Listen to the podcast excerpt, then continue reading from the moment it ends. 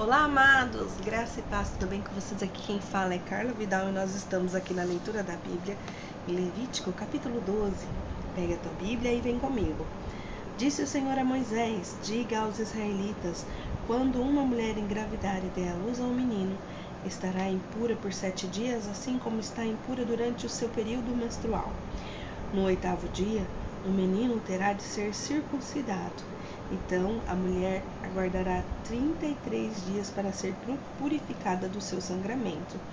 Não poderá tocar em nenhuma coisa sagrada e não poderá ir ao santuário até que se completem os dias de sua purificação. Se der à luz uma menina, estará impura por duas semanas, como durante o seu período menstrual. Nesse caso, aguardará 66 dias para ser purificada do seu sangramento.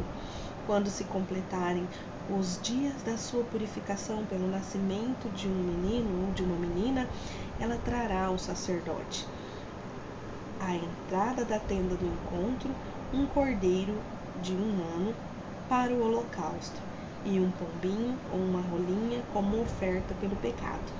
Ele os oferecerá ao Senhor para fazer propiciação por ela, que ficará pura do fluxo do seu sangramento. Então, é a regulamentação para a mulher que der à luz a um menino ou uma menina. E se ela não tiver recursos para oferecer um cordeiro, poderá trazer duas rolinhas ou dois pombinhos para um holocausto e o outro para a oferta de pecado.